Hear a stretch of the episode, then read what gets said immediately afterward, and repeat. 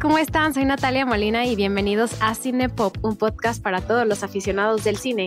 En Cinepop cada semana hablamos de una película o de una pequeña selección de películas y con la ayuda de un invitado vemos todos los datos curiosos y nos metemos a fondo a todos los temas. Pues esta semana tengo la persona más especial de Cinepop, eh, que es con la persona con la que empecé este proyecto hace ya casi un año y medio bueno, un poquito menos de un año y medio, pero ya más de un año. Y pues me da mucho gusto eh, darle la bienvenida a Fernanda Molina. Hola Fer, ¿cómo estás? Bienvenida a Cinepop. Hola Nat, muy bien, gracias. Muchísimas gracias por esa introducción. Tú sabes que siempre me encanta estar de regreso en Cinepop y es un proyecto al que le tengo muchísimo cariño y muchísimo amor y le agradezco todo lo que ha traído a mi vida.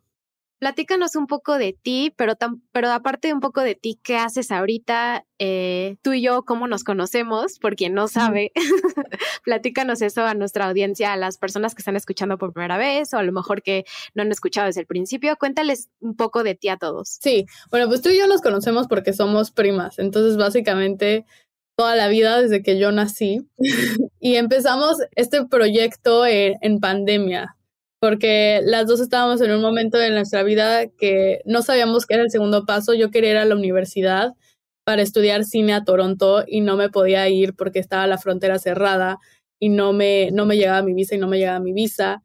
Entonces, eh, con unas ansias y desesperación de qué voy a hacer ahora con mi vida, empezamos Cinepop. Y yo recuerdo esos momentos durante la pandemia donde íbamos eh, a grabar y me alegraba todo el día, me daba propósito, me daba sentido, me daba dirección y por eso siempre voy a estar extremadamente agradecida con Cinepop por eso.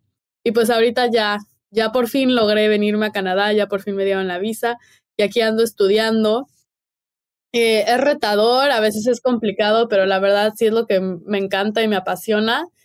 Y, y, pues sí, haciendo pues muchos trabajos de escuela que implican grabaciones. El term pasado hicimos, hice un documental, el cual espero poder compartirlo en algún punto, sigo en ese proceso, pero estoy, estoy orgullosa de, del resultado. es un documental sobre una sex worker, aquí una persona que hace videos pornos aquí en Toronto. Ok, pues cuando, cuando esté listo, cuando esté listo todo y quieres compartirlo con las personas de Cinepop, creo que es un proyecto extremadamente interesante. Eh, Fernanda tiene mucha visión, mucho análisis y creo que podría ser algo que a la gente le gustaría que escuche Cinepop. Entonces, el momento en el que esté listo, avísanos y se lo compartimos a toda nuestra audiencia. Pues así es, llevamos ya bastantes meses trabajando en este proyecto. Nuestra primera película fue Gran Hotel Budapest. Eh, fue, uno, fue, un, fue un podcast muy divertido, extremadamente editado. ¿Te acuerdas cómo editamos ese programa? Sí. Em, pero estuvo muy, muy, muy padre, muy divertido y pues los invito a que nos sigan. Eh, Cinepop sigue creciendo. Sigan, síganos en redes sociales. Estamos en cine-pop MX, tanto en Twitter como en Instagram. Déjenos una reseña en Apple eh, déjenos cinco estrellitas en Spotify, ya se puede dejar estrellitas, déjenos cinco estrellas. Eh, de igual forma, vemos que tenemos muchos seguidores em, de la aplicación Castbox. Así que en Castbox también pueden dejar comentarios. Si quieren mandarnos un mensaje y nos y platíquenos cómo, por qué usan esa aplicación, también nos interesa mucho conocer eso.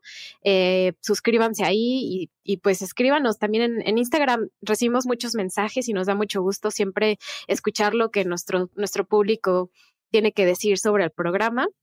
Y pues nada, los invito, los invito a, hacer eso. Y pues empecemos con el programa. Este es un programa, eh, es, podríamos decir que es un especial de Juegos Olímpicos de Invierno.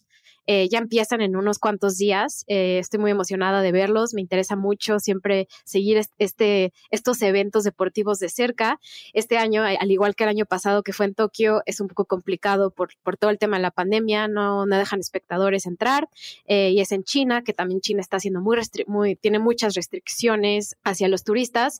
Pero platícame, Fer, como un poco tu relación con los Juegos Olímpicos, si es que tienes alguna, y por qué te llaman la atención algunos deportes de esta disciplina deportiva que son los Juegos Olímpicos. A mí en los Juegos Olímpicos siempre me gusta lo, lo extremo, me gustan las competencias de esquiar o de snowboard. Eh, se me hace algo impresionante la velocidad que llegan y la adrenalina y todo lo que logran hacer estos atletas siempre me impresiona muchísimo. Y ahorita vamos a hablar sobre el patinaje artístico y también es uno de los deportes que me divierte muchísimo verlo. Eso es extremadamente entretenido, eh, placentero para el ojo, da muchísima satisfacción cada vez que ves un brinco o un, o un giro y lo ves bien hecho. O sea, tú tal vez no como experto, pero simplemente como una persona normal y corriente y ves algo impresionante en la pantalla, da una satisfacción enorme y da una adrenalina y da, no sé, es súper divertido ver los Juegos Olímpicos y ver estos deportes y ver estas personas lograr cosas que a veces decimos, ¿cómo lo hicieron? ¿Cómo, puede, cómo el cuerpo humano es capaz de hacer eso? Sí, yo creo que es lo impresionante eh, ver estas personas que podrían, podríamos considerar como pequeños héroes, pequeñas personas que nos dan esperanza en nuestro día a día. Y obviamente hay deportes que tienen muchísima habilidad, muchísima fuerza, muchísimo compromiso. Em, y yo creo que eso es lo que yo admiro. Me, encanta ver, me encanta ver el patinaje artístico, me encanta ver la gimnasia cuando son los Juegos Olímpicos de verano. Y pues yo creo que esta película conmemora muy bien muchos aspectos de los Juegos Olímpicos. Uno de ellos, eh, lo difícil que es estar ahí, el camino hacia llegar a los Juegos Olímpicos, que es el caso de la película de hoy que ahorita nos introduce Sfer. Em, pero pues eso, a mí me, encanta verlos y pues los invitamos a que escuchen este programa y sigan los Juegos Olímpicos de invierno de, este año, que yo creo que van a estar muy divertidos. Lamentablemente, pues muchas personas no pueden atender, no pueden ir, eh, no pueden, no pudieron conseguir boletos o les regresaron algunos, todas las personas que iban hasta China. Pero bueno, podemos verlo en la tele y podemos disfrutarlo juntos hablando sobre ellos durante las próximas dos, tres semanas.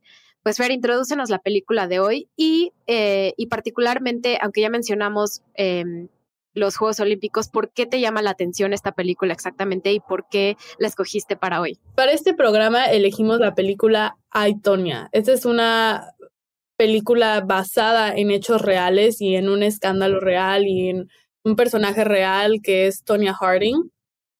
Y es una película que sobre un tema que cuando salió era un tema ya agotado, era un tema de que todo el mundo ya tenía una opinión, que todo el mundo ya había hablado.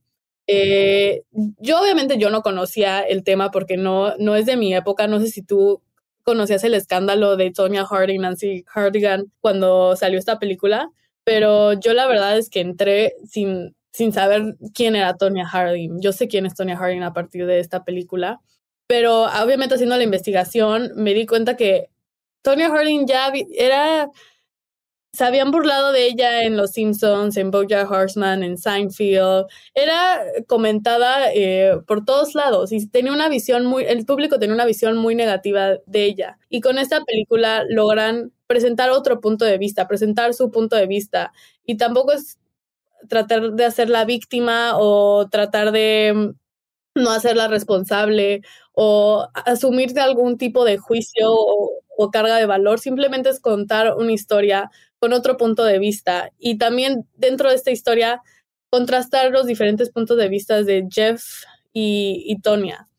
Y a mí se me hace una película extremadamente valiosa, con personajes bien profundos y bien complejos, que te hace sentir todo. Eh, es un drama, pero también es comedia, te ríes, pero también lloras, pero también te conmueve, pero también te enoja. Y esos son el tipo de películas que a mí me gustan con estos personajes profundos y multidimensionales que amas y odias al mismo tiempo. Visualmente es increíble, es bellísima, tiene un gran score, o sea, bueno, gran soundtrack. La música de esta película me, o sea, me hace vibrar con todo el cuerpo y me emociona y mm, rompe con muchas estructuras. Es una película también que rompe con muchas estructuras. Entonces, bueno, esa es por una de las razones por las que a mí me encanta. No sé por, por qué a ti te llama esta película. Pues igual que tú y yo, no tenía un poco de conciencia del escándalo que, que sucedió en 1994, pero no lo tenía como muy presente hasta que salió la película en el año 2017. O sea, ¿puedes creer que este año esta película cumple cinco años? Yo siento que salió ayer, siento que los premios de la Academia la reconocieron hace del año pasado, pero con la pandemia como que le vamos restando años a las cosas que vivimos. Eh, pero sí, salió 2017, em, se estrenó, me parece, en el Festival de Toronto, ¿no? Sí, en Toronto. ajá, justo se estrenó en Toronto en septiembre de 2017 y luego se estrenó ya a grande escala en diciembre de 2017. Em, pero sí, eh, como me, me, preguntabas si, por qué me llamaba la atención, eh, es una película en la que yo no esperaba nada, esperaba a lo mejor excelentes actuaciones porque es protagonizada por Margot Robbie.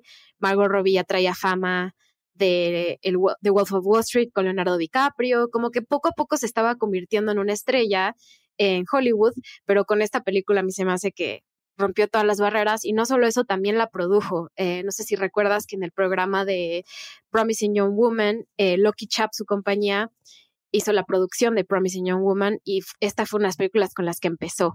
Eh, Lucky Chap fue, fue, fue uno de los, una de las productoras porque hay varias y tuvo otra distribuidora, pero, pero pues aquí también su trabajo como productora y como actriz empieza a resaltar y, a, y nos empezamos a dar cuenta de, de, ella. Ahora ya es muchísimo más conocida porque pues obviamente tiene la película de Once Upon a Time in Hollywood con Leonardo DiCaprio y Brad Pitt. Entonces yo esperaba eso de ella, o sea, pensaba que iba a ser buena, pero no me esperaba.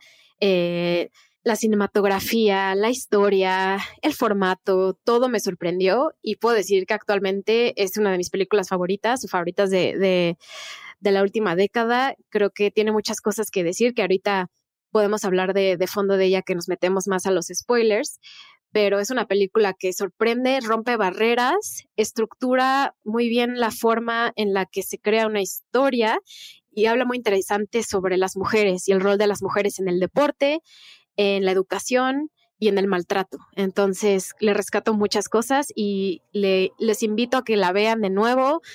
Va muy bien con esta época de, de, invierno, Juegos Olímpicos de invierno. Es el perfecto momento para volverla a ver, así que véanla y, y, pues ya pasamos. Vamos a hablar un poco más también del director y de los actores, pero ya va a haber spoilers full.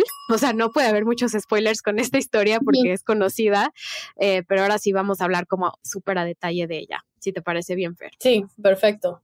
Y justo como ahorita que estabas mencionando a Margot Robbie, yo admiro muchísimo a Margot Robbie, se me hace una de las mejores actrices que existen ahora eh, y estoy súper emocionada con todo lo que puede llegar en su carrera profesional. Me emocionan las películas en las que sale porque se me hace una excelente actriz, tiene un rango impresionante y hay muchísimas escenas en esta película que me quedo con la piel chinita y la y la boca abierta de lo mucho que te logra hacer sentir.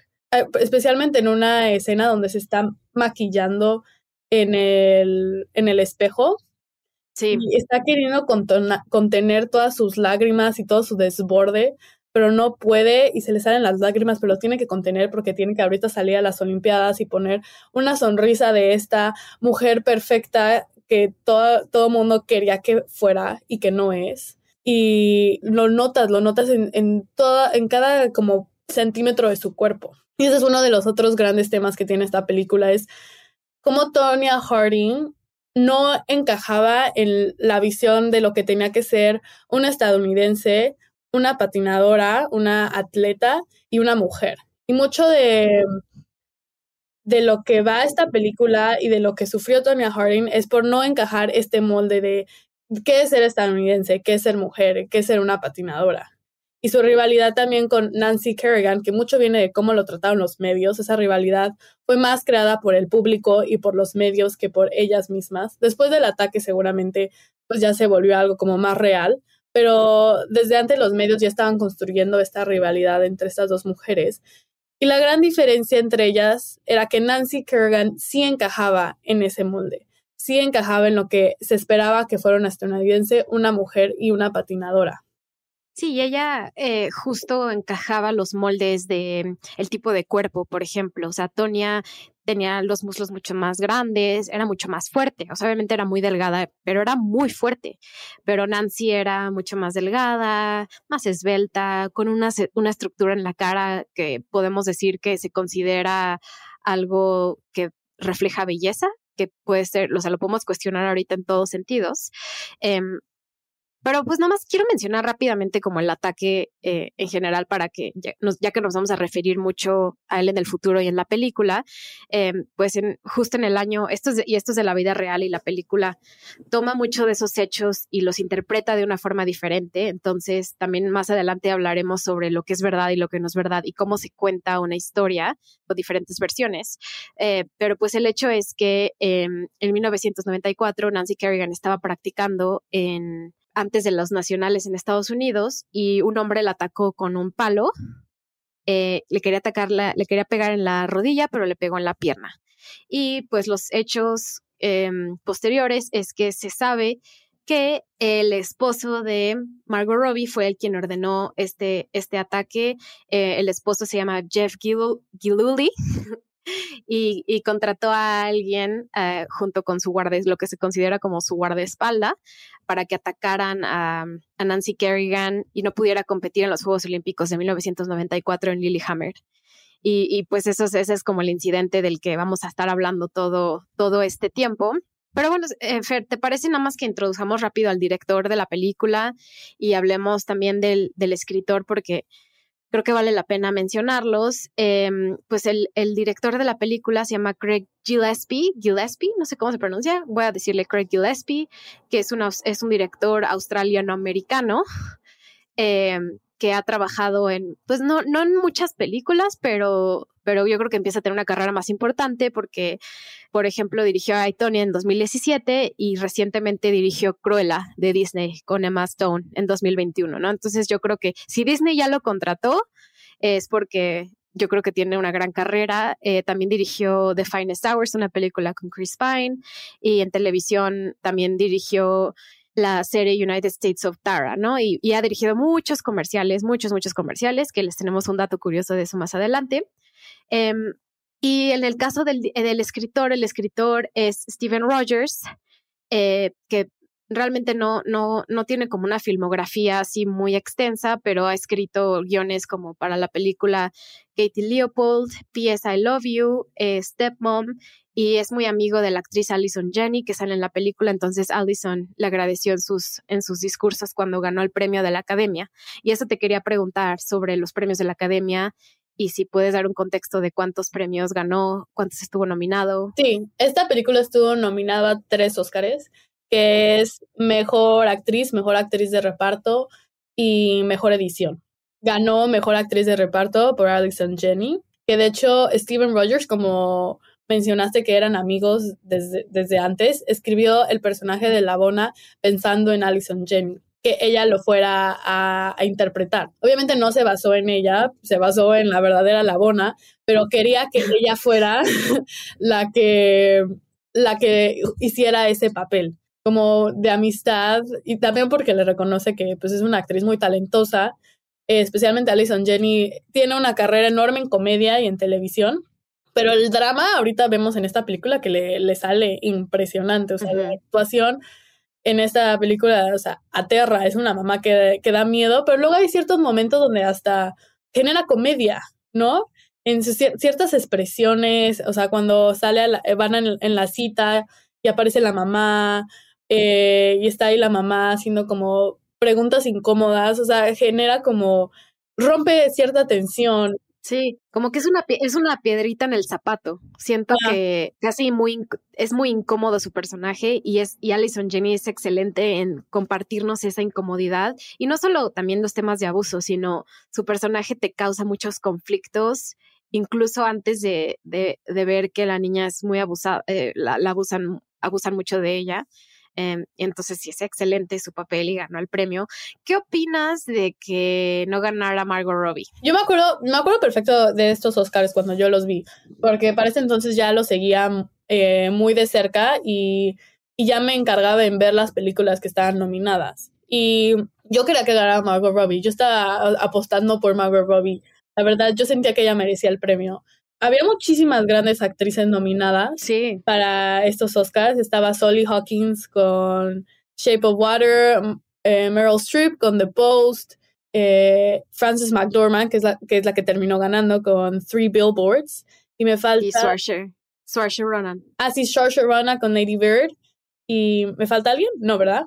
No, ya dijiste todas. Y terminó ganando Francis McDormand, que también Three Billboards eh, Outside Ebbing, Missouri es otra también de mis películas favoritas. Me encanta esa película de la actuación de Francis McDormand. Sí, sí siento que merecía ese Oscar, pero la verdad es que está muy reñido esos Oscars y con excelentes actuaciones. Y Margot Robbie yo siento que también lo merecía.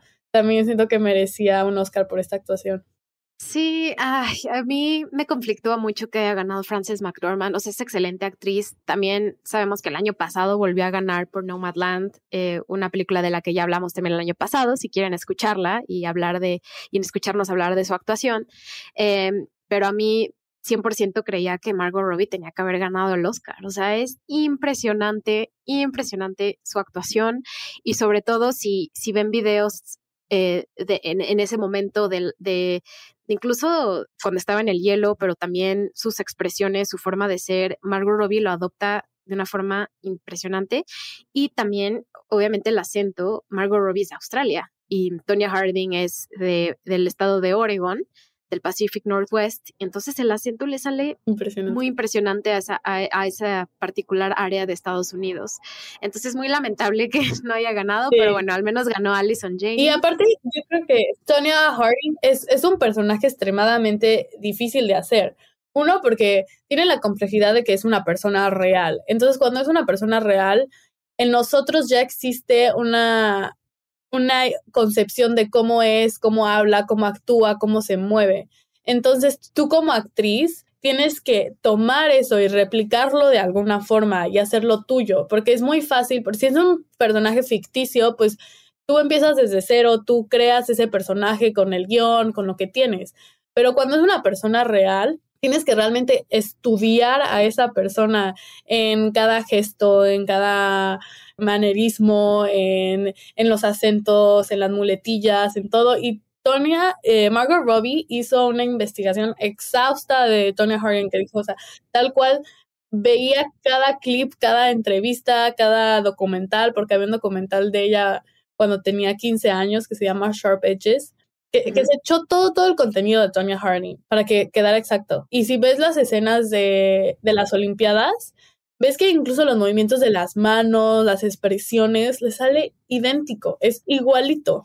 De verdad es, a mí es alucinante, o sea, es, es una cosa brutal y de hecho pueden en YouTube pueden encontrar la comparación de la película, de la película y de, y de los videos reales y las expresiones, la forma en la que se mueve, obviamente muchos de los, o sea, tiene muchos efectos la película, tiene mucho CGI, porque obviamente Margot Robbie, aunque aprendió a, patinar, no es experta, no es profesional, entonces sí se utilizó mucho CGI para esta película, pero, pero está muy, muy bien hecho y, y, creo que lo lograron de una forma muy buena gracias a la producción, pero también a la, coreografía eh, y a muchos, eh, muchos tipos de elementos que usaron para la edición que, que justo fue nominada también a un premio. Yo creo que la edición, ¿no? Sí, o la cinematografía. Sí, la, edición, la edición. a mí se me hace que sí es bastante impresionante em, y, vale mucho la pena también recalcarla.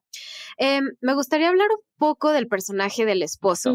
protagonizado por Sebastian Stan. Antes de que hablemos de eh, el esposo Jeff Goluli, eh, quiero ver tu Em, quiero saber tu opinión sobre Sebastian Stan como actor. La verdad es que yo no, no he visto mucho de Sebastian Stan porque él está en Marvel. O sea, sé que hace un personaje en las películas de Capitán América y como tú sabes, yo no, yo no sigo Marvel. yo no he visto las películas de Marvel. Entonces no tengo la menor idea porque no lo he visto. Pero en lo que he visto de, de Aitonia, su, su actuación pues extremadamente conmovedora, tal vez hasta bien merecedora de un Oscar, eh, porque esas explosiones que tiene de agresión y cómo cambia otra vez a ser como un novio romántico y como que a veces se ve como niño bueno, que no eran sus intenciones, pero luego es un patán, un abusador, una persona realmente que violentó a Tonia de maneras horribles y como que cómo va de estos, estos papeles dentro de la vida de Tonya y en la película hace muy bien ese rango, lo hace bastante bien. Sí, de hecho es un actor con una carrera muy extensa, o sea, sí ha salido en todas las de Marvel como El Soldado de Invierno, bueno, Bucky Barnes, Winter Soldier, pero también tiene una carrera como, como actor de televisión, muy famosamente salió en Gossip Girl en 11 episodios, pero creo que es alguien con mucho rango. va a salir en una serie este año, en una serie de Hulu que se llama Pam y Tommy, que es de Pamela Anderson y Tommy Lee. Y, yo creo que eso me emociona mucho, me interesa mucho ver su, interpretación ahí, porque pues obviamente Tommy Lee es muy diferente físicamente a él, entonces creo que la transformación va a ser buena. Em, pero si quieres pasamos directamente a cómo empieza la película, porque empieza con personas, incluido Jeff Goluli, el, el ex esposo de Tony Harding, bueno, actualmente el ex esposo, con extractos de él hablando, luego vemos a Tonya y luego vemos a Labona en diferentes diferentes como entrevistas en formato falso documental.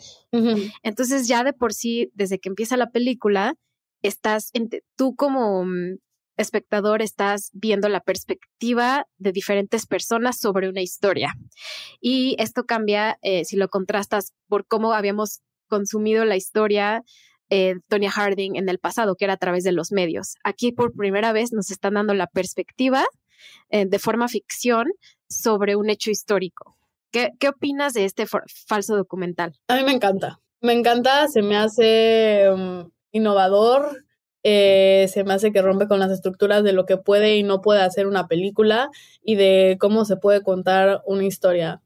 Eh, la idea de, de esas entrevistas que vemos, que son basadas en entrevistas reales. Steven Rogers, el guionista, vio el documental que ya había mencionado, Sharp Edges, de Tony Harding en los 15 años, y, y, le, llamó, le llamó la atención esta historia y qué tal si la puedo abordar de otro punto de vista, desde otro lado, porque es una historia que ya había sido abordada por todos lados. Entonces contactó a Tonya Harding y a Jeff Gululi y los entrevistó y se dio cuenta que la manera en la que ellos recordaban los hechos era muy distinto. O sea, cada, los dos tenían un punto de vista bastante diferente. Entonces dijo, aquí está la película, o sea, la película son estos puntos de vista distintos y vamos a poner los dos puntos de vista para que la audiencia y el espectador y quien vea la película decida por ellos mismos qué es lo que toman qué es lo que ellos deciden, cuál es su conclusión. Pero en esta película vamos a poner los dos puntos de vista, como se hace pues, en los documentales. Generalmente en los documentales nos presentan puntos de vista opuestos. En una película ficticia generalmente seguimos solo uno. Y aquí quiso mezclar los dos. Y mm, aparte de este formato de entrevista, también nos rompe con la cuarta pared que es como agregar otro elemento de otra estructura de qué puedes y qué no puedes hacer en una película. Y Explícales rápido a los escuchas que no saben qué es la cuarta pared o the fourth wall. La cuarta pared es, es como si fuéramos nosotros la, la audiencia, el espectador. Y es cuando los actores te hablan directamente a ti, Tú, tú, eres el, el, que está recibiendo el mensaje y podemos verlo, pues obviamente pues en una entrevista pues te están hablando a ti, ¿no? Pero aquí en, en, dentro de las escenas, dentro de la acción, a veces Margot Robbie se voltea, te, ve directo a la cámara y dice una línea, dice, así fue, ah, esto no pasó así, o Jeff Goldblum dice, puedes salir con la que sea, nunca confíes en él, y te ve directo a los ojos, como rompiendo con este universo que se crea de, de la ficción y de la escena, donde te saca.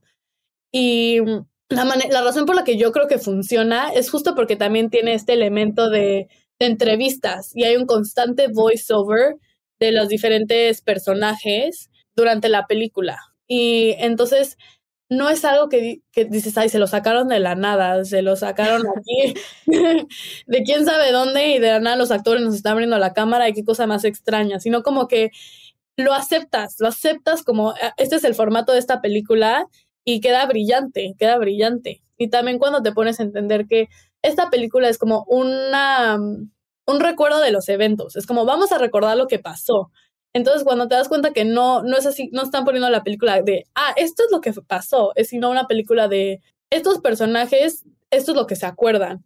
Entonces, cuando aceptas que es una película sobre la memoria, o sea, que es la memoria, estamos dentro de la memoria de estos personajes, le abres el espacio para que haya distorsiones, para que haya exageraciones, para que se omitan ciertas, ciertos aspectos, para que se contradigan los personajes. Y tenemos ciertos puntos donde, o sea, tal cual el Tonya Harding, eh, el personaje dice, esto pasó, y inmediatamente tenemos a Jeff, eh, Jeff, al personaje de Jeff diciendo, esto no pasó así, eh, esto nunca pasó. Entonces, muchos de los personajes se van contradiciendo. también con la mamá, o sea, la mamá de yo, no, yo nunca le golpeé, yo nunca la abusé. Y vemos como en escena que la golpeaba y la abusaba mil veces. Yo creo que la película, o sea, cómo está estructurada y cómo la acabas de explicar, es una analogía a cómo los medios contaron la historia de Tonya Harding y Nancy Kerrigan cuando sucedió en el 94. Eh, es, es, una historia con muchas perspectivas, muchos hechos, pero lo que decías, lo que sí quiere un poco esta película es darte otra versión de la historia, otra versión de lo que escuchamos, ¿no? De, de a lo mejor Tonya siempre fue, fue em, señalada como la villana y como lo que pasó. Y obviamente, eh, pues sí fue, fue acusada, eh, fue castigada, tuvo que pagar, la castigaron de seguir haciendo patinaje artístico y pues cumplió una condena, por decirlo así, ¿no? Entonces esta película te intenta decir otra verdad. ¿Tú crees que la película está del lado de Tonya Harding? Sí, o sea, sí, porque sí es, arman un personaje que es, que empatizas, empatizas muchísimo con Tonya Harding, sufres con ella, te duele lo que a ella le duele. Y cuando le dan la sentencia de que ya nunca más va a poder patinar en su vida, yo quería llorar con ella y hasta se te pueden llegar a salir unas lágrimas porque es cómo le pueden hacer esto a Tonya Harding, cómo que ya nunca más va a patinar en su vida si es lo que más ama y es, lo literal lo que es lo que la ha hecho sobrevivir. Dentro de un mundo de tanto abuso de parte de, su esposo, ex esposo, de, de su mamá donde todo, por, de los medios, donde todo el mundo la atacaba, el patinaje era su único refugio, era el, único lugar donde se podía olvidar de todo y donde solo podía disfrutar y hacer lo que ama. Y le quitas eso, ¿qué le queda? Solo le queda eh, pues esta historia de abuso. Y entonces yo, yo estaba extremadamente conmovida y yo sí creo que la película, a pesar de que intentan poner varios puntos de vista, sí está del lado de Tonya Harding y sí está tratando de que empaticemos con ella y que nos preguntemos como, no, no tanto de los hechos, porque los hechos ya, ya los conocemos, pero sino preguntarnos como, ¿qué fue lo que llevaron a estos hechos? ¿Por qué sucedieron estos hechos? ¿Qué estaba pasando en la vida de Tonya Harding que esta situación se le salió de las manos y ocurriera? Es más, irnos un paso atrás o muchos pasos atrás y entender que no, o sea, una situación es una situación aislada, hay un contexto dentro de esa situación. Y el contexto de Tonya Harding es que era una mujer que venía de una clase baja, eran bastantes pobres, ella tenía que coser sus propios trajes, ella tenía que luchar por muchas cosas que las otras patinadoras nada más se, lo, se los entregaban o eran parte de su normalidad. Eh, era discriminada por los jueces, porque no se veía cómo se tenía que ver, porque no tenía el dinero, porque sus trajes no eran suficientemente bonitos. Y, y pues era abusada verbalmente y físicamente por su mamá y luego por su novio, que luego fue su esposo. Y simplemente tenía una vida y una infancia extremadamente dura y un vacío emocional enorme que mm, permitió que, esta situación le sucediera y se le, llevara, se le salía de las manos. Y, siento que todo este proceso que vemos de ella creciendo, eh, tanto en una vida como muy difícil, donde, donde que su mamá al fin y al cabo, fuera de que la abusaba y cómo lo trataba, la llevaba a las clases de patinaje desde que tenía tres años, ¿no? Entonces vemos como este proceso, como la primera parte de la película, y yo veo que todo esto culmina, toda su, la, dureza y los momentos difíciles por los que pasó, culmina cuando ella en el 91, en la película, eh, en, recuerdas que en la competencia hace el axel triple, que es un movimiento extremadamente difícil, eh, en inglés es triple axel. Eh, solo creo que alrededor de como 9, 10 mujeres han hecho esto en competencia, o sea, es, un, es algo muy difícil y ella fue la primera mujer americana que hiciera, que, hizo el, Axel triple en competencia. Entonces vemos que ella lo hace y, y, recuerdas que hace, la hace las manos como así, como lo logré, incluso en la competencia. Em, y ahí es donde empezamos a ver que su patinaje artístico es con mucha fuerza y mucha determinación y todo lo que ha logrado y todo por lo que ha pasado se culmina en ese momento que es, digamos, como la primera parte de la película. Pero me gustaría, me gustaría saber qué opinas eh, de, de este relato sobre sus diferentes actuaciones en el hielo. Y, y, no solo eso, eh, cómo está hecho, pero, eh, pero también cómo está interpretado. Sí, yo creo que cuando, cuando la gente piensa en Tonya Harding o cuando la gente dice Tonya Harding, vienen dos sucesos a, a, la mente. Puedes pensar en el escándalo con Nancy Hardigan o en el triple axel. O sea, Tonya Harding fue la primera mujer estadounidense en lograrlo, en hacerlo y en intentarlo. O sea, y, de hecho, después de que lo logró, pues, las demás patinadoras ni siquiera se atrevían a intentarlo, pues que es algo extremadamente complicado. O sea, yo no sé de patinaje, pero me puse a investigar un poco de, de este salto y básicamente, o sea, tienes que rotar tres veces y media en el aire, tienes que comprimir todos tus brazos, que no se te abran las rodillas para girar a una velocidad impresionante. Y luego también lo complicado es cómo frenas para poder aterrizar y no caerte en, en el cuando vuelves a tocar el hielo, porque ya agarraste una velocidad tan grande para poder girar tantas veces que mm, cómo no te caes al tocar hielo. Al piso. Al piso. Y por eso se nota en Tonya Harding esa, eh, visualmente esa emoción de haberlo, de haberlo logrado. Y eh, de hecho es, es tan complicado hacerlo que para grabar esta película no podían conseguir a alguien que lo hiciera. Tenían las dobles y las dobles podían hacer todos los brincos, podían hacer todo, pero el triple axel no lo podían hacer. No es como de ahorita consíguete a alguien y que lo haga. Es como existen realmente contadas personas en el mundo que saben hacer este salto y es CGI, o sea, en la película le agregan una extra rotación en la edición. Solo hicieron un double axle que grabaron y luego lo editaron. O sea, para que la gente pueda entender, o sea, la magnitud y la dificultad de este brinco que ni siquiera se pudo conseguir a alguien que lo hiciera para esta película. Entonces, el hecho de que Tony Harding lo haya logrado y lo haya hecho y lo ha hecho en competencia, es un gran mérito y es algo que, que ella debe estar orgullosa de ella misma y lo está, lo está. De hecho, en la película hasta editan una gran parte a ese brinco porque ella hasta misma decía, después del brinco todo cambió, o sea, marcó un antes y un después en mi vida. O sea, fue algo extremadamente importante y de las cosas más orgullosas que estoy de haber logrado. Y yo creo que algo muy interesante de este salto es que, eh, y de lo cómo lo logra, es que en esa competencia le gana Nancy Kerrigan. Eh, Nancy Kerrigan, no me acuerdo si queda en segunda o en tercer lugar, eh, pero el hecho es que empieza esta competencia que no, no solo dura un par de años, dura, se extiende seis, siete años, que es algo que actualmente no sucede en el patinaje artístico. O sea, tú te puedes meter eh, cada año y vas a ver a una, a una patinadora diferente. La competencia ahorita es brutal. Entonces, obviamente, una competencia entre dos mujeres por tantos años también crea muchas expectativas entre una y la otra y lo que tiene y lo que los medios crean de ti. Otra cosa que me gustaría preguntarte es, por ejemplo, la película hace mucha referencia a eso del vestuario y incluso em, ahorita menos que antes, pero antes obviamente una gran parte del score que conseguía una patinadora era por su por cómo se veía, por cómo estaba vestida, por su porte en general. O sea, entonces imagínate que en un deporte te estén juzgando también si eres femenina o no femenina es, algo como muy fuerte y, y, eso no pasa en, deportes masculinos. O sea, no juzgan, obviamente juzgan su vestuario y su porte, pero, pero no, es muy, no, es, no es tan específico como lo es en el de las mujeres y como lo es en otros deportes también, en la gimnasia artística.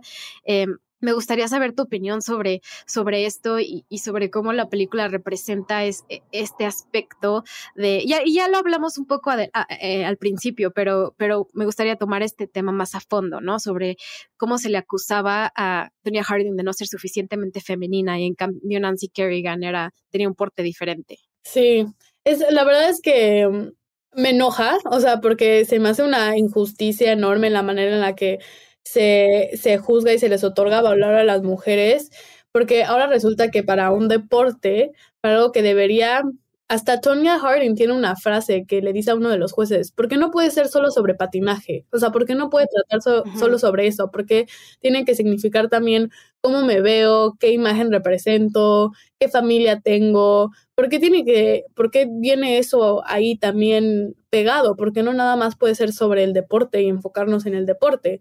Y es que como mujer no solo eh, tienes que demostrarte que eres buena haciendo lo que haces, sino que eres una mujer que merece tener ese reconocimiento y que mm, todo eso, que, eres una mujer que, que, vale la pena y que todos esos premios o halagos, eh, eres una mujer digna de recibirlos. Y los jueces habían decidido que Tonya Harding no era una mujer digna de merecer ser la mejor de Estados Unidos. Ella no era la que la imagen que ellos querían representar o sea, hasta decían como, ella es la mejor, o sea, ella es la que nos va a representar, ella va a ser la imagen de Estados Unidos. no es posible, o sea, no va con lo que nosotros creemos o con lo que nosotros queremos aparentar. Y no solo también como, como nación y como país, sino también algo extremadamente misógeno sobre, sobre mujer, sobre ser una mujer. Y, también sobre todo la competencia. O sea, siento que la película también es una crítica a, la sociedad americana en el sentido de querer competir y ser el número uno en todo.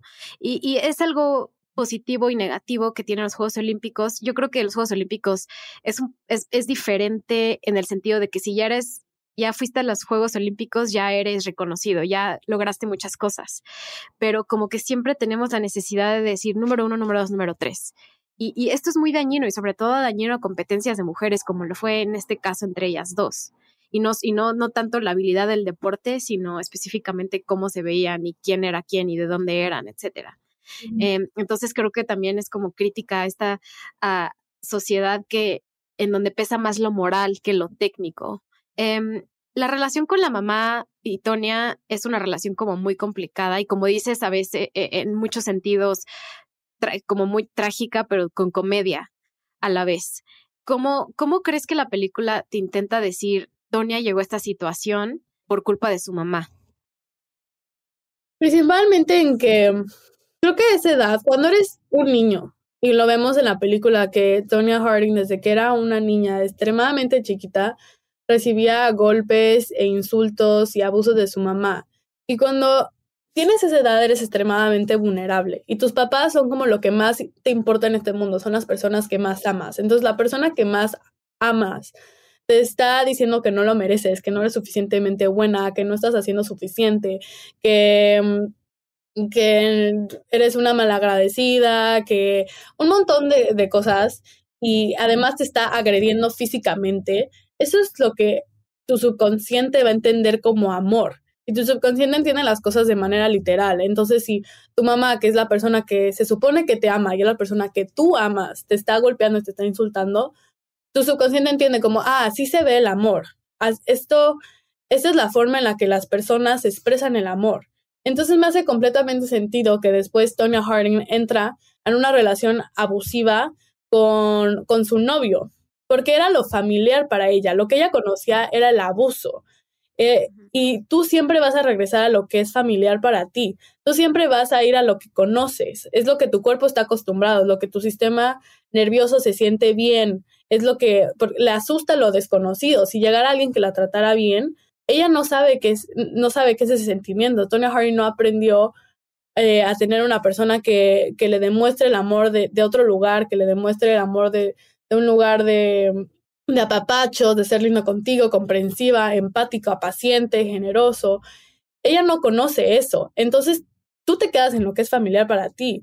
Entonces, la, la, razón por la que vemos el abuso presente en todas las relaciones de Tonia es porque eso, es lo, eso era su familiar, eso es lo que ella conoce.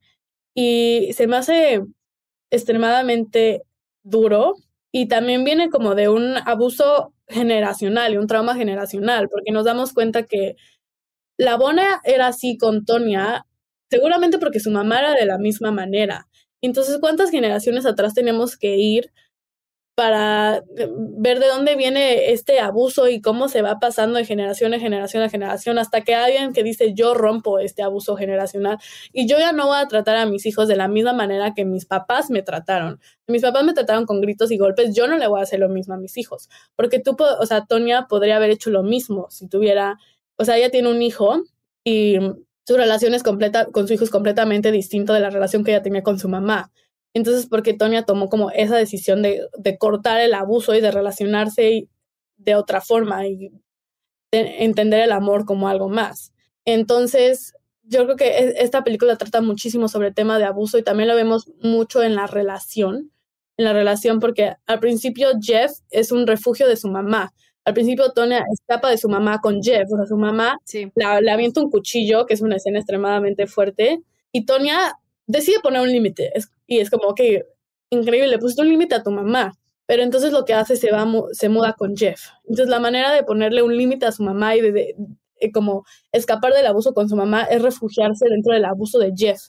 Entonces está intercambiando un abuso por otro, por, por otro abuso. Entonces ahora no son los golpes de su mamá, son los golpes de su novio y luego esposo. Y entonces pues, vamos viendo cómo se vuelve como este círculo vicioso del que no escapas. Que la película... A ver, primero una pregunta y luego una continuación de esa pregunta. ¿Crees que realmente Tonia, como lo, lo demuestran, no sabía de este ataque físico? O sea, ella pensaba que iban a dar un ataque emocional a Nancy Kerrigan. ¿Crees que en verdad la película te está diciendo ella no sabía? O sea, y lo contrastas con la vida real. ¿Crees que están diciéndote la verdad ahí o es una verdad que no nunca sabremos? Yo que es una verdad que nunca sabremos. Ya será tú lo que tú quieres creer. Y al final hasta lo dicen, es como, no existe la verdad, o sea, cada quien hace su propia verdad. Y por no analizar hasta en la historia de tu vida, en los malentendidos que has tenido, en las relaciones, cada quien tiene su propia verdad y cada quien vive de los hechos de, de una manera muy distinta.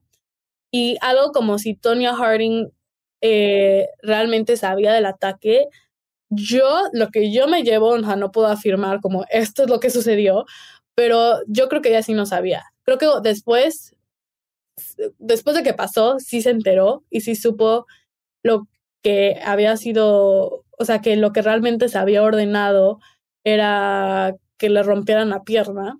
Que de hecho eso realmente era el objetivo de, del hombre. No, no lo logró, pero le quería romper la pierna y no lo reportó. Yo sí creo que en ese momento. Mi segunda pregunta es: ¿tú crees que la violencia justifica la violencia? O sea, que la película nos esté diciendo, Tonya pasó por esto, consecuentemente eh, se involucró con Jeff y llegaron juntos a este ataque que puede ser que haya sido em, verdad o no que ella lo haya hecho, pero mi pregunta es, ¿violencia justifica que ella fue violencia? ¿Violenta? No, yo, yo nunca creo que la violencia justifique la violencia en ninguna forma. Nunca vas a poder justificar la violencia, pero sí creo que puedes entender de dónde viene la violencia. O sea, cuando un, yo no creo que ningún acto violento surge de la nada. Ningún ser humano llega con ganas de agredir a alguien, abusar a alguien, golpear a alguien, eh, nada más porque un día se despertó y dijo, uy, sí, esto estaría divertido. Es porque mm, hay un condicionamiento eh, anterior, es porque esa persona ha vivido violencia de otras formas, que esa es la manera en la que aprendió a relacionarse con los demás. Entonces yo sí creo que todo acto violento tiene un contexto y tiene un lugar. Y eso no significa que ahora sí lo vamos a papachar y lo vamos a justificar y vamos a decir, ay, te la paso porque tuviste una infancia bien dura. Em, eh, no, nunca creo que esa justificación, porque de alguna forma no importa lo que hayamos vivido, nos tenemos que hacer responsables de nuestras acciones pero yo creo que sí podemos acercarnos a, a estos casos de abuso con un poco más de, de empatía y ver la, eh, la raíz de todo esto. Lo que sí sabemos los hechos son que eh, pues Jeff sí fue a la cárcel, al igual que su guardaespaldas y el hitman que contrataron para que hiciera este ataque, eh, pues sí fueron condenados y acusados y, y obviamente 100% involucrados. Tania, su castigo fue un poquito menos duro.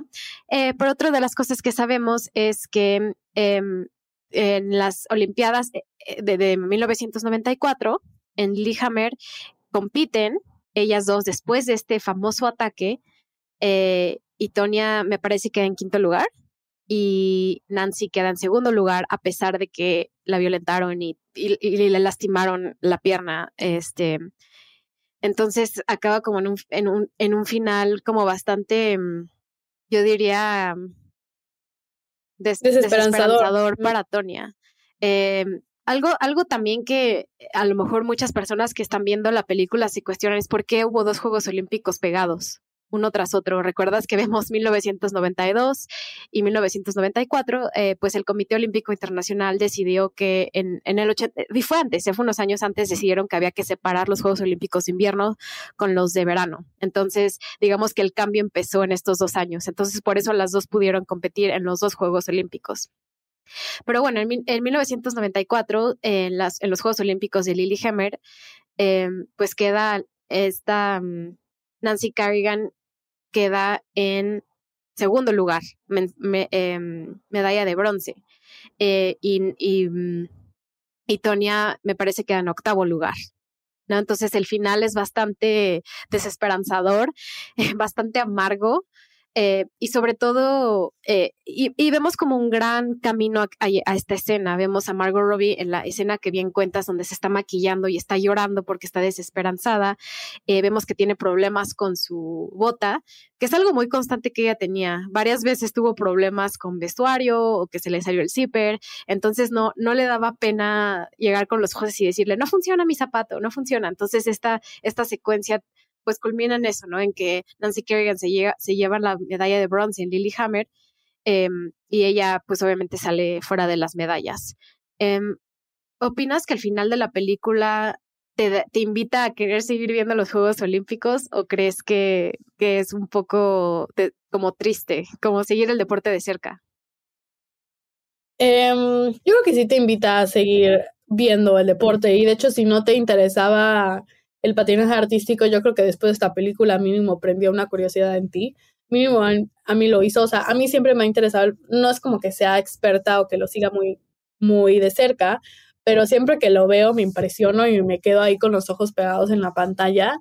Y después de ver esta película me puse a ver eh, las rutinas y las coreografías de, de, Tonya Harding, de Nancy Kerrigan y dentro de estas Olimpiadas también la competencia con la que ganó la medalla de oro Okasana Bayul de, Ucrania, que tenía 16 años cuando lo ganó, algo impresionante. Y dato curioso, era como el primer año que Ucrania competía como, como país eh, en las Olimpiadas.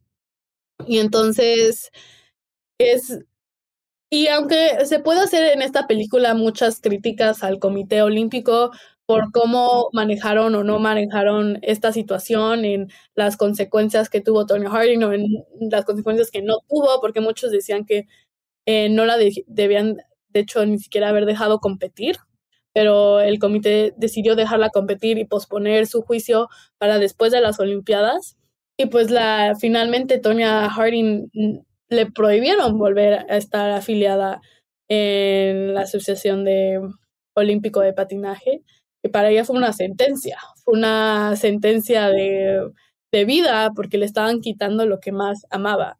Y tú puedes decir fue muy extremo o no fue suficientemente extremo. Cada quien puede tener su opinión sobre cuál fue la consecuencia de este escándalo, pero yo no creo que es una invitación a ahora ya no vamos a ver las Olimpiadas porque no estamos de acuerdo o porque el deporte siempre debería estar aislado, yo creo que de, de esta como política, porque esto es un tema de, de es política, de moral, de, de qué es lo correcto qué es lo incorrecto. Y yo creo que el deporte debería ser una de las cosas que lo deberíamos mantener lo más aislado posible, aunque nunca se nada se va a poder separar por completo de la política, yo creo, pero hay que ver el deporte como este como evento de la humanidad donde nos podemos unir como como planeta entero. O sea, el deporte es algo que literal nos une a todos los países, porque dentro de todos los países hay deporte. Y como humanos nos unimos y nos, o sea, podemos tener muchísimas diferencias, pero cuando se trata del deporte, eh, ahí estamos todos echando porras, eh, también creando rivalidad, pero nos unimos en este amor. Sí, que yo creo que es justo la impresión que teníamos, por ejemplo, con el mal sabor de boca que nos quedamos con los del 94, en el 92, que fue en Albertville, eh, ahí, fue también como parte de esta competencia, Nancy Kerrigan queda en tercero y Tonya en cuarto, ¿no? Entonces, esa, esta como competencia que en ese momento era sana, dices como, ah, está divertido, está interesante que esta rivalidad exista y ahí como que a partir de ahí, incluso en el 91, cuando pasó lo de lo del triple axel, empiezan a cambiar los hechos, este, un poco, ¿no? Me parece como muy, muy, muy divertido como lo plantea la película.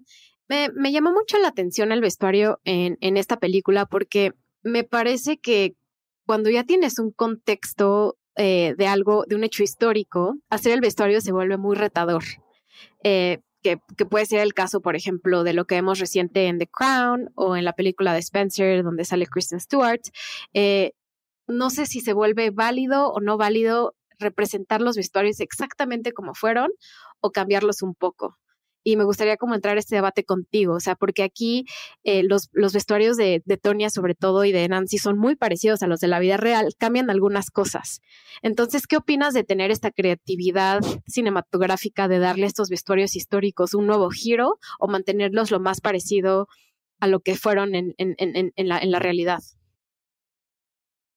Yo creo que en una película que está basada en hechos reales, a la gente le da confort e inseguridad que los vestuarios se vean exactamente igual a como fueron, porque es como te da a entender que, que, realmente es una historia real, que realmente está basado en hechos reales. Cuando una película se da la libertad, no estoy diciendo que esté mal darse la libertad de cambiar los vestuarios, es totalmente una decisión artística, pero entonces la, eh, los, eh, la audiencia y el espectador empieza a cuestionar, eh, pues en qué tanto se dieron la libertad de cambiarlo de la historia real. O sea, si lo cambiaron en el vestuario, qué tanto lo cambiaron también en el guion, qué tanto lo cambiaron en esta situación. Entonces ya empieza a entrar más duda de qué tanto es real, qué tanto no es real, qué tanto es una interpretación artística de los hechos, a qué tanto se basaron tal cual a contarnos lo que pasó. Entonces, a mí, por lo menos, a mí me encantó que eh, los vestuarios estén igual y que puedas ver una foto de Margot Robbie y de Tonya Harding y tengan exactamente el mismo vestuario, o sea, literal hasta los detallitos están idénticos y em, yo le doy mucho valor a eso. Yo le doy mucho valor a que se tomaran el tiempo de estudiarlo todo y, y replicarnos y darnos algo lo más cercano a, a, lo real, a lo que realmente sucedió. Y sí, yo, a, mí, a, mí, a mí me gusta que esté idéntico. ¿Tú, ¿Cuál es tu opinión de todo esto? No, yo opino lo contrario. ¿Sí? Opino que si estás contando una historia basada en la realidad, que no necesariamente tiene los mismos hechos, creo que el vestuario se puede dar la libertad de, de ser un poquito más eh, diverso en contrastarlo con la realidad. Eh, y, y, por ejemplo, hay películas donde vemos que, de hechos históricos, donde es exactamente el mismo outfit y vemos en otros donde es, donde le cambian, donde le cambian cosas, ¿no? Entonces, yo opino que si ya se están tomando la libertad de hacerlo, sí hay que, hay que hacerlo. Por ejemplo, el outfit, el, el outfit azul del, del Triple Axel, me parece que sí, deberían haber mantenido el color, pero me hubiera gustado ver como un poquito más de, de cambio al, al, vestuario, ya que están, estamos viendo una historia eh, diferente, una historia eh, que al fin y al cabo cuenta una historia nueva o, o que se está tomando hechos nuevos pero cambiándolos. Entonces, siempre soy como de la idea de me gustan los vestuarios, pero también me gusta como algo original para la película. O sea, no que veamos un video de YouTube y diga, ah, es exactamente el mismo. O sea, sí, está padre y como lo dices, está muy bien y que está exactamente un, igual al otro, pero también me gusta que se tomen la libertad de hacerlo. Soy como de la, de, de la idea, idea contraria a ti. Entonces, como que me, siento que fue un muy buen conjunto de decisiones el vestuario, que creo que la vestuarista se llama Jennifer Johnson, y la verdad me, me gustó bastante.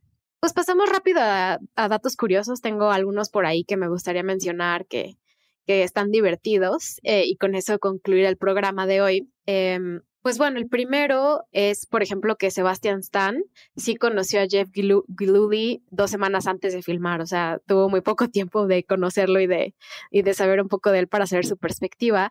Eh, obviamente Margot y Tonya sí se conocieron. De hecho, vemos que Tonya Harding después de la película va a entrevistas, como que le empiezan a dar un reconocimiento diferente y le empiezan a entender de una forma diferente. Eh, de hecho, fue, creo que Tonya fue a los, a los Globos de Oro, a los Óscares. Entonces, pues la relación entre la película y Tonya, muy, muy positiva eh, y muy, este, muy cercana, digamos. Entonces, sí podríamos decir que la película tiene esta visión más de Tonya, porque pues ella acompañó a los actores como en este proceso. Eh, ¿Tienes tú algunos?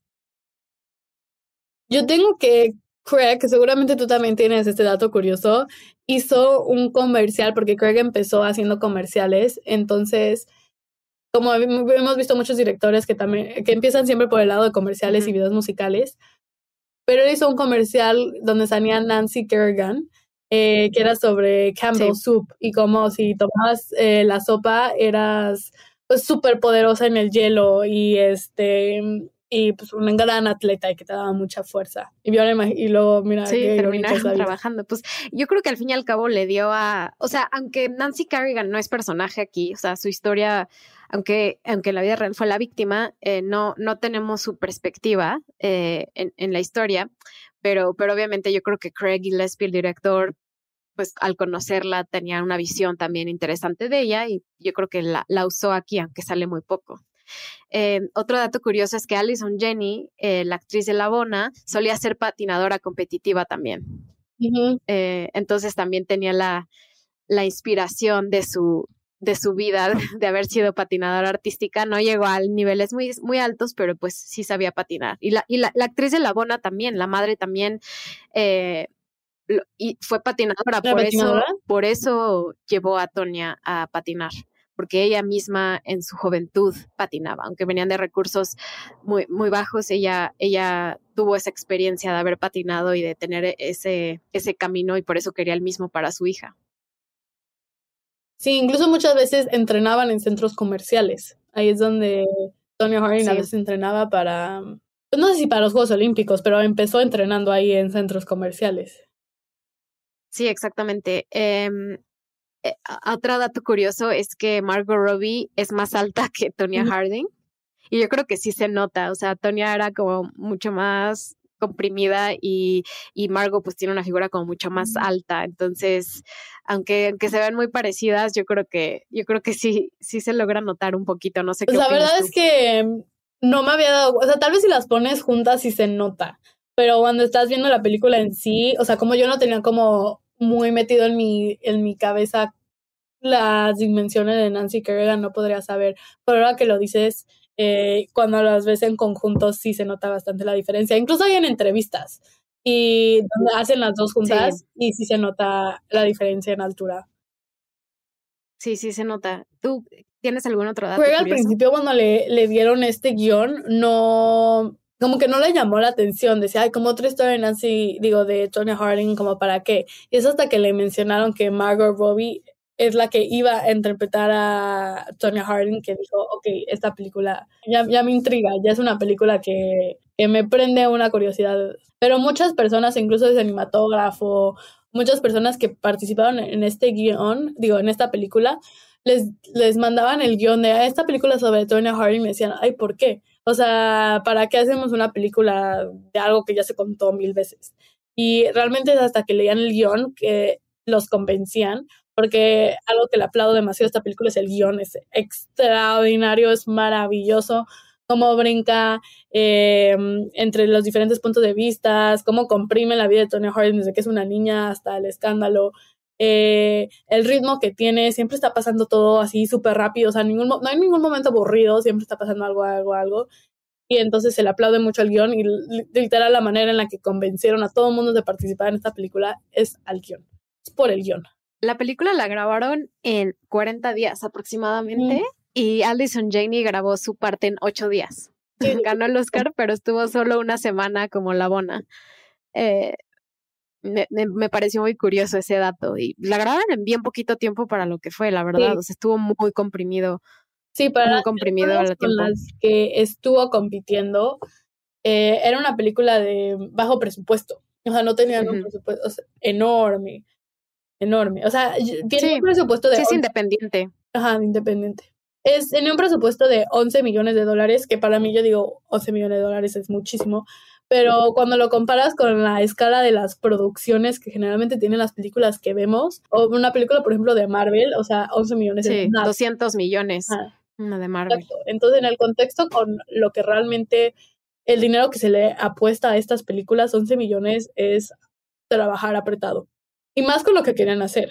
O sea, más con lo que esta película demandaba. Sí, estoy de acuerdo. Se, lo, se pusieron muchos retos a sí mismos. De hecho, Margot, Margot se lastimó el cuello, se esguinzó creo que una parte, un músculo del cuello y, y, dice que si hubiera sido una producción masiva hubiera dicho, no, denme tiempo, me recupero, pero como ella era productora y le surgía hacer todo rápido, dijo, no, no, no, a, acabar la película, a hacerla rápido, se nos acaba el presupuesto. Sí, es que luego no pensamos que eh, una, o sea, pausar una película un día, o sea, ¿cuánto tiempo contratas a estas cientos de personas que trabajan en una película? O sea, tienes tiempo comprimido, las personas tienen diferentes agendas, o sea, reunir a todos en un espectro de tiempo eh, específico es muy complicado y, y, muchas veces cuando pausan estas producciones es un desastre seguir arreglándolas, o sea, no, no, es algo muy retador y muy caro. Sí, sí, la verdad. Entonces, hasta que Margot Robbie se puso el papel de productora, entendió, o, sea, todo lo que implica y el dinero que cuesta una película que fue como, o sea, lo hago con mi cuello lastimado, me vale, pero esto se hace y no se pierde muchísimo dinero. Pues hay algo más que quieras agregar, Fer. Para este podcast vi la película dos veces porque así tanto me gusta y la verdad yo creo que la podría ver mil veces sin cansarme porque es una película maravillosa y quien ya la vio le recomiendo que la vuelva a ver y quien no la haya visto y se echó aún así todo este podcast en este momento. Exacto, bueno, espero, espero la hayan visto y, y, como dice Fer, los invitamos a ver esta extraordinaria película que este año cumple cinco años, no lo puedo creer. Eh, pero en fin, pues muchas gracias por estar aquí, Fer. Em, me encanta platicar contigo. Siempre contigo siento que me meto a temas que luego con otras personas que no tienen tantos aspectos técnicos de las películas es como difícil eh, expresarlas. Entonces te agradezco por estar aquí, por tu tiempo, por participar en Cinepop y, y pues espero que regreses pronto y pues a todos gracias por escucharnos, vean los Juegos Olímpicos de invierno. Pues gracias Fer, gracias por estar aquí y no te congeles en Canadá. No, no, porque ahorita está el frío del demonio.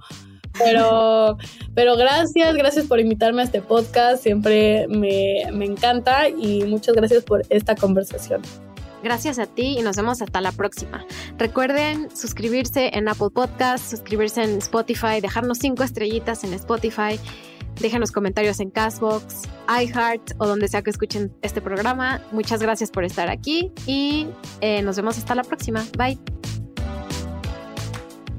Cinepop es una producción de Sonoro. El programa fue producido por Natalia Molina y Mariana Coronel, conducido por Natalia Molina e ingeniero de audio Santiago Sierra.